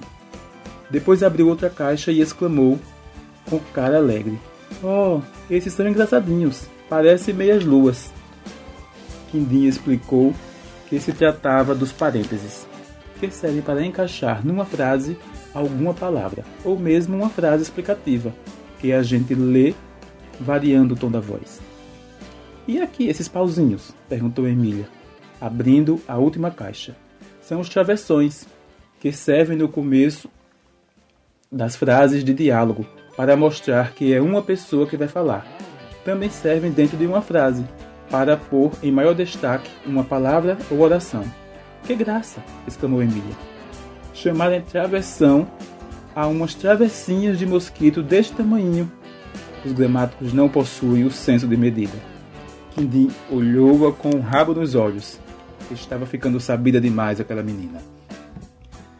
Pronto, esse é um trecho do livro Emília no País da Gramática. Esse livro vai falar de muito assunto de, assunto de língua portuguesa e vai falar de uma forma bem suave, de uma forma bem gostosa. E essa foi uma leiturinha sobre sinais de pontuação. E aí a gente pode aprender brincando, aprender lendo uma história bonita, uma história gostosa que veio a partir do livro de Monteiro Lobato. Então, o que é que eu quero que vocês façam? Eu quero que vocês observem algum diálogo, um diálogo em casa, com algum familiar de vocês, um diálogo na TV e tentem perceber que sinais são empregados. Quando uma pessoa faz uma pergunta, quando uma pessoa faz uma exclamação, quando uma pessoa faz uma pausa curta, quando faz uma pausa acelerada, quando faz uma pausa final. Então eu quero que vocês vejam esse diálogo, anotem no caderno, para que quando a gente voltar, no nosso retorno, a gente possa ver como é que vocês fizeram a, a observação desse diálogo. Certo, gente? Até a próxima aula e fique com Deus e vamos lá estudando sinais de pontuação. Continuamos ainda com o conteúdo de língua portuguesa, desta vez agora para a turma do sétimo ano da Rede Municipal de Ensino de Maceió. O tema é Crônica Jornalística. Quem apresenta o conteúdo é a professora Ana Daniela. Olá, pessoal! Vocês estão lembrados do gênero textual que estamos estudando?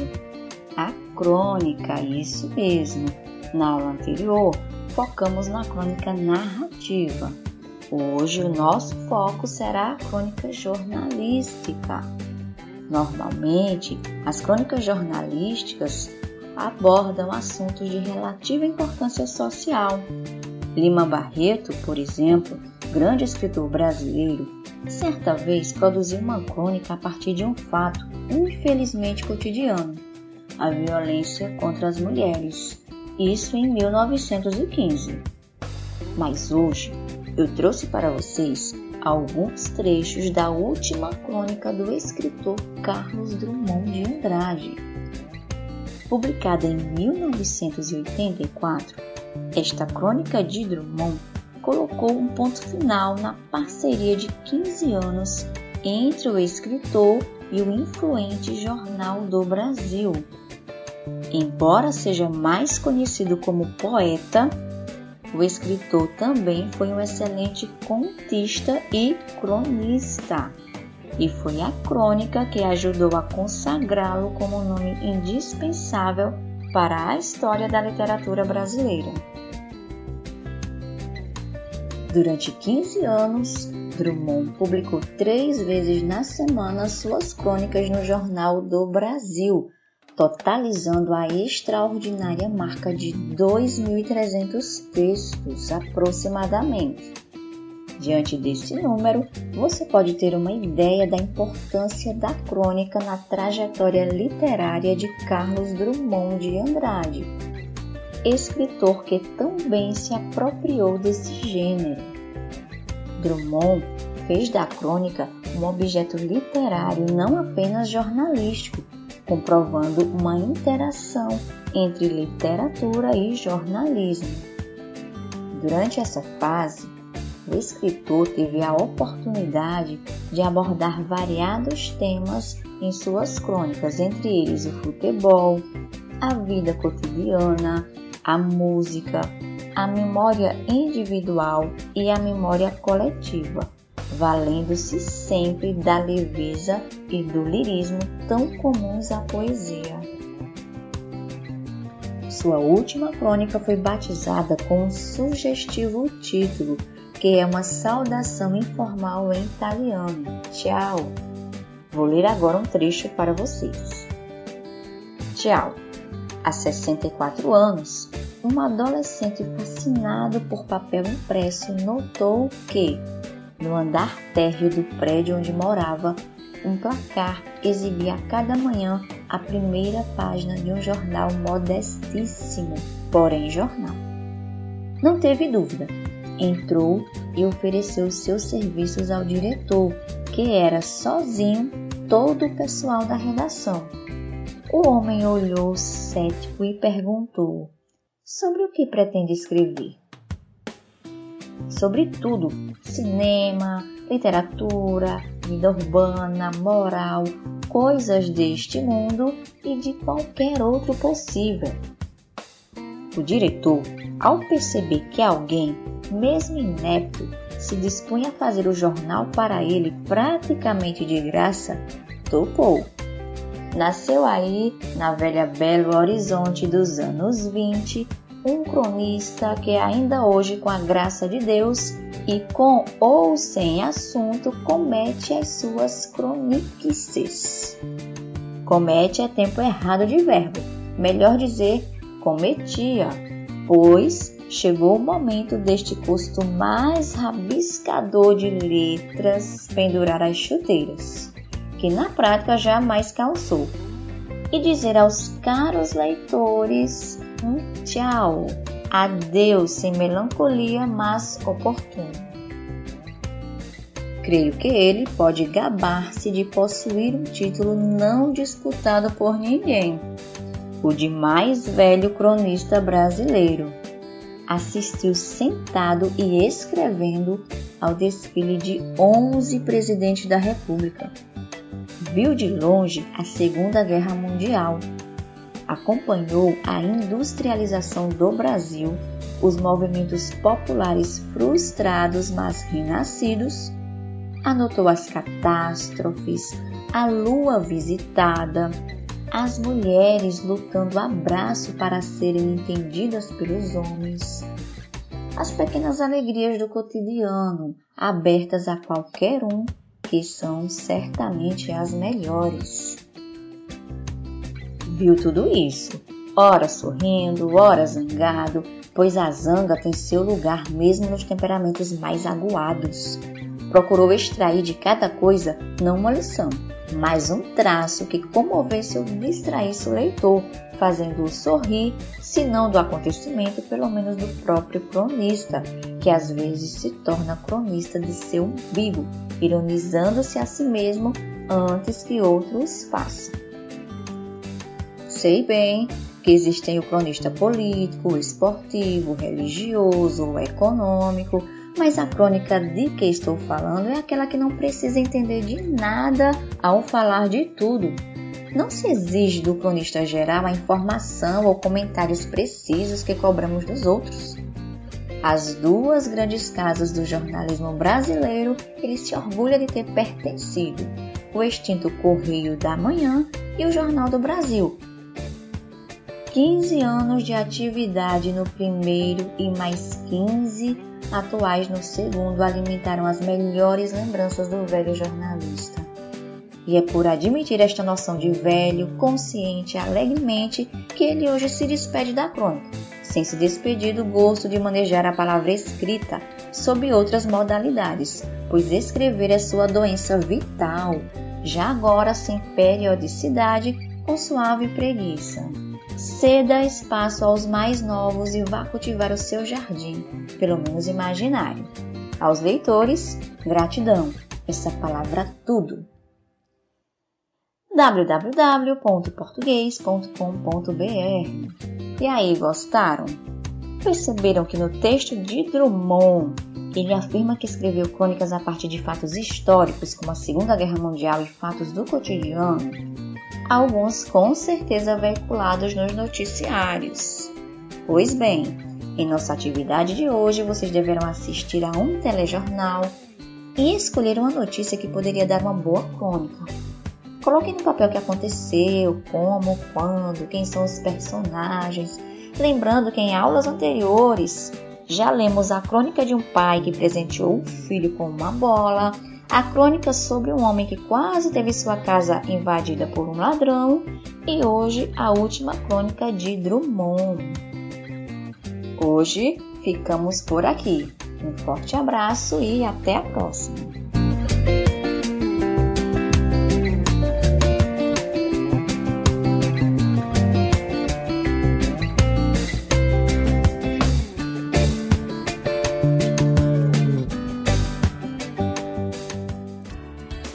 Ainda língua portuguesa, nossa língua pátria, agora para os alunos do oitavo ano da Rede de Ensino de Maceió. Quem apresenta é o professor Diego Costa, Língua Portuguesa Intertextualidade. Vamos acompanhar.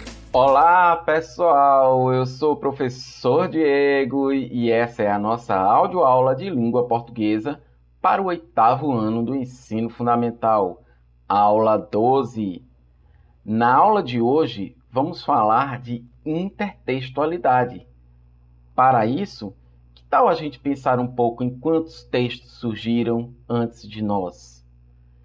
Antes de nascermos, muita coisa já tinha sido escrita e pensada e cantada e falada, enfim, muita coisa já tinha sido inventada, não é verdade? Já pensaram nisso? Pois o que nós escrevemos, falamos ou fazemos já tinha sido escrito, falado e feito. Mesmo as coisas muito originais, que falam de assuntos muito novos, se baseiam no que já foi dito sobre algo parecido. Por exemplo, o que se fala sobre o novo coronavírus é com base nos tipos anteriores de vírus e do próprio coronavírus, que tem outros tipos os sintomas são semelhantes ao de outros sintomas virais, não é?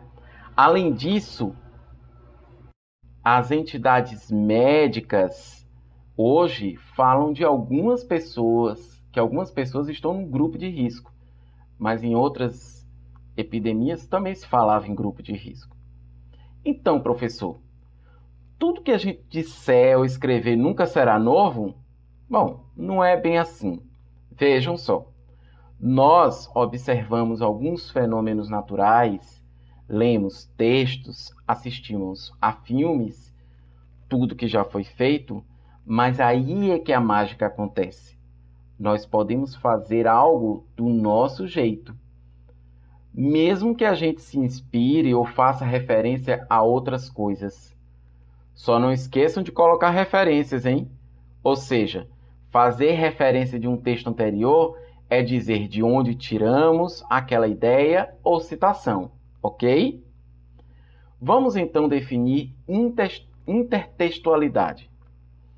No livro didático de português A Poema, na página 15, as autoras Lúcia Teixeira, Silvia Maria de Souza, Carla Faria e Nádia Petrese dizem que quando um texto dialoga com outro texto, citando, transformando, recriando, ocorre a intertextualidade. Viram? Para eu definir intertextualidade, eu fiz uma citação. Eu coloquei o nome das autoras do livro que citei e acabei usando de uma intertextualidade. Por quê?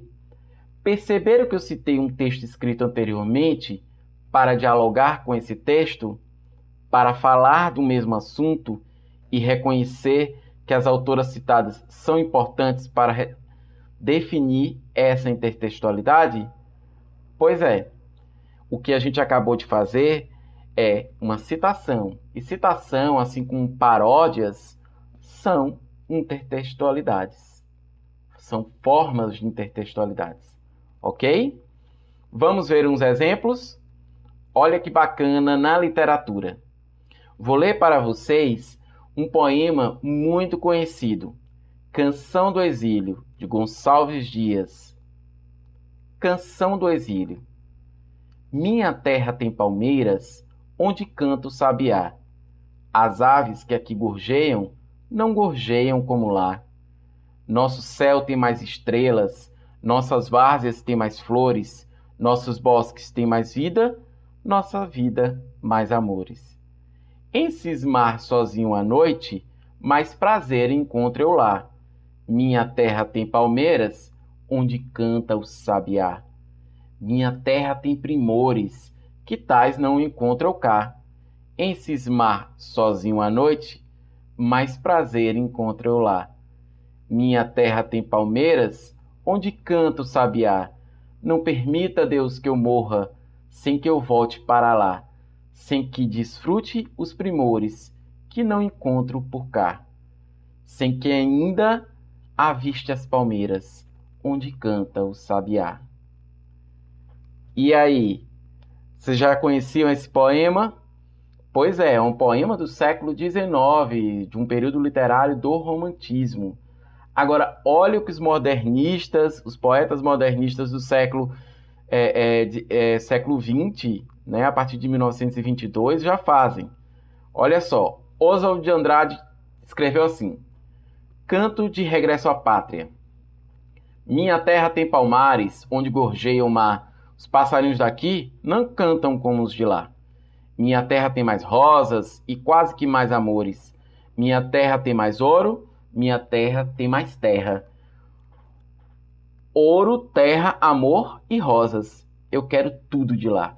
Não permita, Deus, que eu morra sem que volte para lá. Não permita, Deus, que eu morra sem que volte para São Paulo, sem que veja a Rua 15 e o progresso de São Paulo. Olha aí, o que que houve? Uma paródia, uma intertextualidade, não é verdade? Pois é, isso é que é intertextualidade. Vamos mais para um outro exemplo, uma outra paródia feita por um outro poeta da Canção do Exílio. Canção do Exílio de Murilo Mendes. Aqui já usa mais o humor, tá vendo? Observem.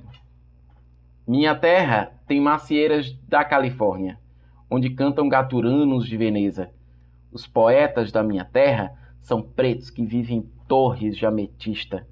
Os sargentos do exército são monistas, cubistas. Os filósofos são polacos vendendo a prestações. A gente não pode dormir com os oradores e os pernilongos. Os sururus em família têm por testemunha a Gioconda. Eu morro sufocado em terra estrangeira.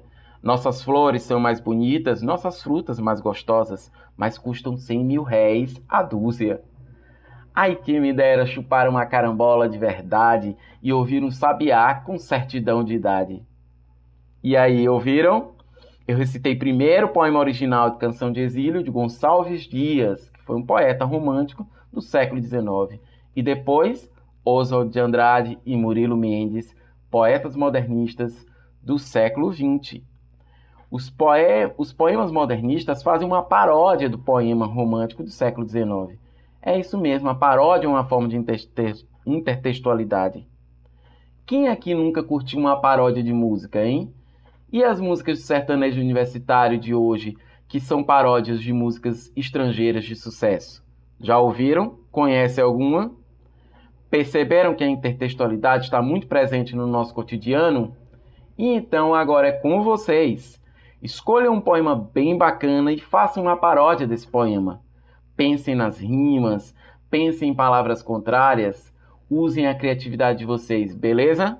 Ah, não esqueça de registrar no caderno de vocês e, colar, e colocar a data de quando foi feita a atividade.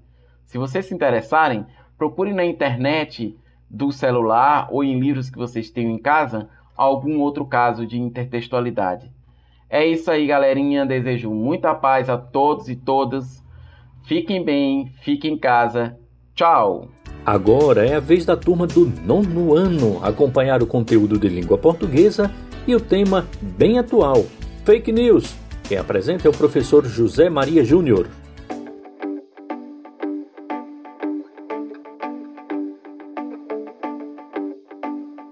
Olá! Chegou a hora da nossa língua portuguesa nas ondas do rádio. Sou o professor Júnior, professor de língua portuguesa. Tudo bem com vocês? Áudio aula de hoje. Áudio aula número 11 sobre as fake news para os alunos do nono ano. E como vocês já sabem, fake news significa notícias falsas. São aquelas informações noticiosas que não representam a realidade, mas que são compartilhadas na internet como se fossem verídicas, principalmente através das redes sociais. Normalmente, o objetivo de uma fake news é criar uma polêmica em torno de uma situação ou em torno de uma pessoa, contribuindo para um processo de difamação de sua imagem. E por ter um teor extremamente dramático, apelativo e polêmico, as fake news costumam atrair muita atenção das pessoas, da grande parte da população, principalmente quando essas pessoas estão despreparadas, desprovidas de senso crítico. Assim, os conteúdos falsos podem agir como uma arma ilegal contra algo. No âmbito político, por exemplo, as notícias falsas são usadas com o intuito de manchar a reputação de um determinado candidato, fazendo com que perca potenciais eleitores. Devido à facilidade com que a informação pode ser criada e compartilhada na internet, torna-se imprescindível que nós, usuários, tenhamos um elevado senso crítico quando se depara com qualquer tipo de conteúdo. Pode parecer difícil identificar as fake news, mas seguindo alguns passos básicos, fica fácil saber se a informação analisada é verdadeira ou falsa. Primeiramente, é preciso ler todo o conteúdo por quê? Porque um dos tipos mais comuns de fake news é quando o título da notícia é apresentado de modo desconexo desconexo com o restante da informação. Infelizmente, muitas pessoas compartilham conteúdos nas redes sociais, por exemplo, sem ler todo o texto e assim é, estão a disseminar ideias totalmente deturpadas sobre o que de fato ocorreu. É preciso também verificar a origem da notícia, porque as notícias falsas são pobres de fontes. Quando a informação não tem elementos jornalísticos básicos, como referência daquilo que está sendo dito, por exemplo, a veracidade do texto passa a ser questionável. Concordam? Outra dica importante é conferir os autores.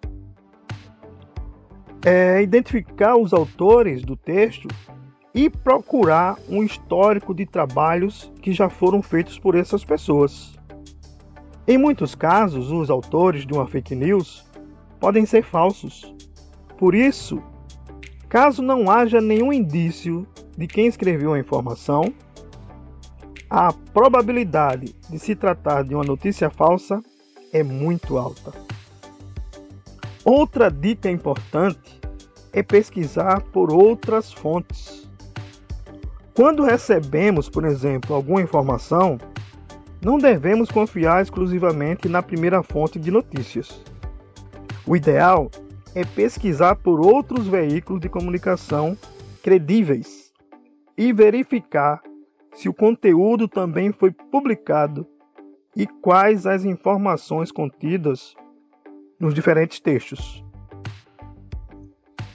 Confira também a data de publicação, isso é muito importante. Porque pode ser que a informação seja verdadeira, mas esta pode estar a ser usada fora de seu contexto original. Por isso, antes de compartilhar uma notícia, por exemplo, é importante verificar a data em que ela foi publicada.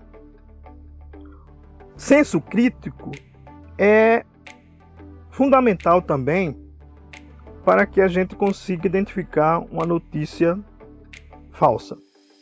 O mais importante é ter a capacidade de questionar as verdades, entre aspas, não aceitando tudo como se fosse absolutamente real, apenas porque leu na internet. Há vários sites, por exemplo, que podem nos ajudar a verificar se aquela notícia é verdadeira ou falsa. Eu posso citar aqui como exemplo a agência Lupa. Procura na internet essa agência e ela vai dizer se aquilo que você pesquisou é verdadeiro ou falso. Por que, que é importante fazer todas essas observações? É, procurar é, é, distinguir as notícias verdadeiras das falsas porque as consequências das fake news é, é notoriamente drásticas. Pode acarretar consequências desastrosas e trágicas. Pessoas podem ser injustamente punidas por atos que não cometeram, até mesmo, até mesmo guerras podem ser declaradas devido à disseminação de notícias falsas, por exemplo. Para evitar que as fake news continue a provocar grandes estragos sociais e políticos, algumas medidas preventivas e de punição estão sendo aplicadas pelas principais plataformas digitais, como o Facebook, o Twitter, o Google. Além disso, intensificam-se os projetos de leis que visam garantir um controle contra a propagação de informações falsas nas redes sociais. Mas é preciso que nós possamos ficar sempre atentos a essas notícias. Como eu falei anteriormente, uma pessoa pode ser é, punida por algo que não cometeu, por um ato que não cometeu. E se a gente observar e pesquisar um pouco sobre isso, vai ver que muitos fatos como esse aconteceram aqui no Brasil. Ficou claro essas informações? Então, chegou a hora da nossa atividade. Eu quero que vocês escrevam a opinião de vocês sobre os perigos das fake news nesse momento de pandemia. Ou seja, quais são os perigos, notadamente reais, que as falsas notícias é, em relação a as doen a, a doença, em relação a, a, a, as informações de prevenção, por exemplo, anote bem suas ideias, organize-as e deixe no caderno bem guardadinho para que na volta às aulas vocês possam compartilhar com seus colegas e professores. Um grande abraço, fiquem com Deus. O programa Rádio Escola Maceió vai ficando por aqui. Esse é um material diário com conteúdo pedagógico para os alunos da Rede Municipal de Ensino de Maceió, enquanto perdurar a pandemia do novo coronavírus. A produção é da equipe técnica e pedagógica da Secretaria Municipal de Educação de Maceió. Trabalhos técnicos de Odilon Costa Pinto e a apresentação minha, Delane Barros. O programa Rádio Escola Maceió é apresentado diariamente pela rádio difusora e pelos aplicativos Spotify e Deezer. Nos aplicativos dá para seguir a gente, ativar as notificações e saber na hora quando chegar um novo episódio. Muito obrigado e até o nosso próximo encontro.